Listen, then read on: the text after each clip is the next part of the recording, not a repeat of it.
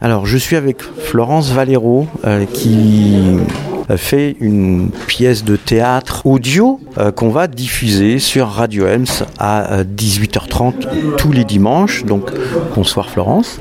Bonsoir Franck. Donc là, tu viens de présenter donc dans la bibliothèque Robert Desnos euh, à Montreuil cette pièce audio avec tous les comédiens et les comédiennes qui étaient là. Donc il y avait pas mal de monde. Comment tu as senti cette ambiance? Euh, déjà, c'était émouvant euh, de pouvoir présenter euh, pour la première fois ce podcast avec les comédiens principaux qui sont Roxane Brett, Valentine Vitoz, David Brémo, Nicolas Krimnak et des enfants, parce qu'il y a des enfants qui lisent, qui sont Simon Légarette et Anouk Petit. Et en tout cas, j'ai senti une belle ambiance d'écoute, une vraie sensibilité de la part des lecteurs et des auditeurs et une envie de d'écouter la suite. J'ai j'ai pressenti ça, oui. D'où est venue cette idée de faire ça, de, de parler euh, de la catastrophe de Tchernobyl? Alors, étant né en 1986, l'année de la catastrophe, et trois mois après, euh, j'ai eu comme ça, comme une chape euh, au-dessus de moi, comme un, nuage, et c'est le cas de le dire.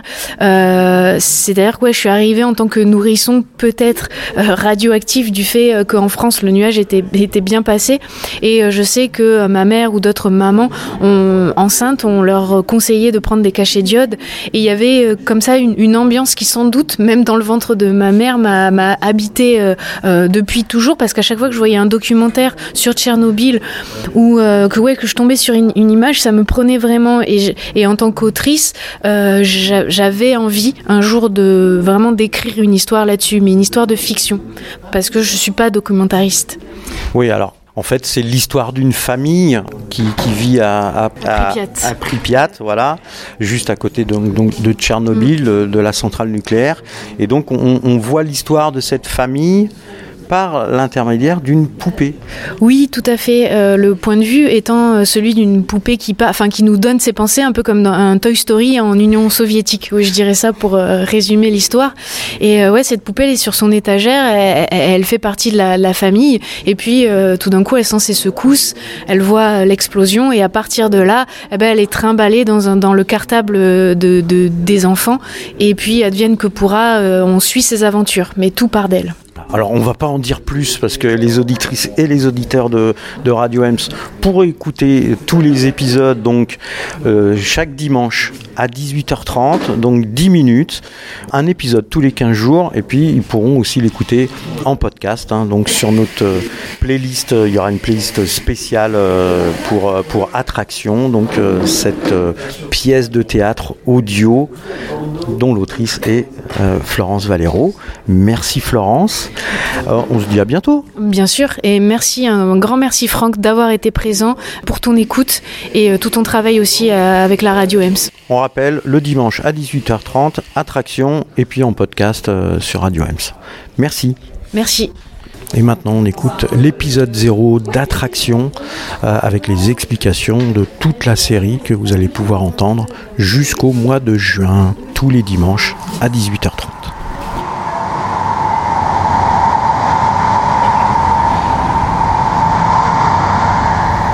Attraction. Épisode 0.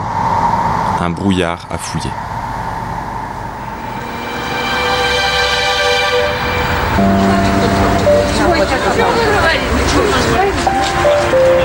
Vendredi 25 avril 1986.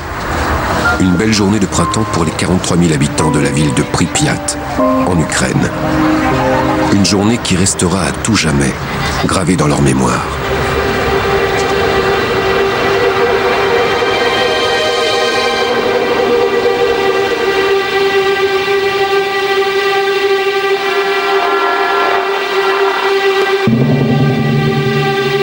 3 km de la ville, la centrale nucléaire Vladimir Ilyich Lénine, où chaque jour plusieurs milliers d'entre eux vont travailler.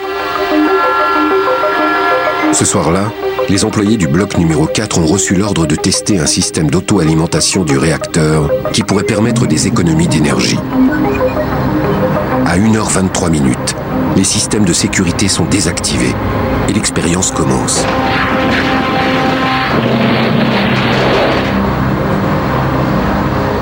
Une série de détonations se produit au cœur du réacteur. Alors que la ville de Pripyat dort paisiblement, le sol de la centrale se met à trembler. Et là, l'explosion.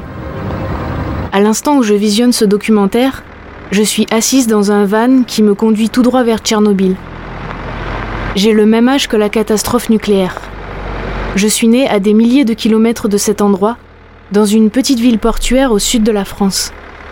Et pourtant quelque chose dans l'air me relie à ces lieux et à cette histoire de l'ex-URSS.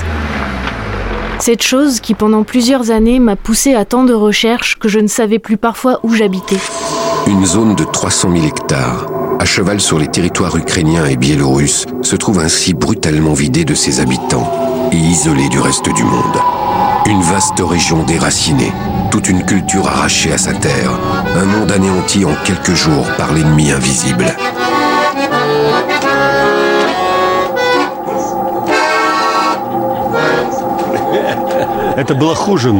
C'est pire qu'une guerre. Ici, l'ennemi, tu ne le vois pas. À la guerre, tu vois le canon, tu vois la mitraillette, le tank. Ici, tu ne vois rien. La radiation est partout. Elle te transperce. Elle rentre en toi. Et les effets ne se font sentir que plus tard. Parfois des années plus tard. C'est terrifiant. Pendant ce temps, le nuage radioactif continue sa progression au-dessus de l'Europe. Il survole la Bavière et l'Italie du Nord. Dans le sud de la France et en Corse, des pluies provoquent des chutes de césium-137 et d'iode-131 radioactifs. Récoltes et pâturages sont gravement contaminés. Alors que les autorités françaises nient son passage, il atteint la Grande-Bretagne et s'étend vers la Grèce. Ma mère me racontait qu'à l'époque, malgré l'omerta, il y avait une inquiétude en France, qu'on recommandait aux femmes enceintes de prendre des cachets d'iode, de ne pas allaiter leurs enfants une fois nés. Et moi, je suis arrivée là-dedans. Et cet événement de nuages est resté collé à ma mémoire comme un brouillard à fouiller. J'y pense à tout ça, en continuant de regarder le petit téléviseur qui déroule point par point le sauvetage de la centrale.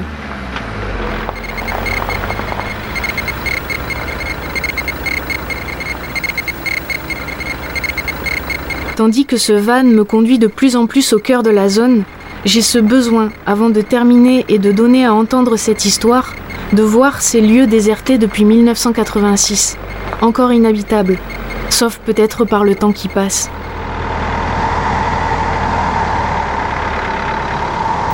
Les fermes ensevelies, les gravats de murs parmi les fleurs de printemps, la forêt rousse, la rouille des attractions, les documents médicaux, les petits commerces de village, les meubles dans les bois et les poupées.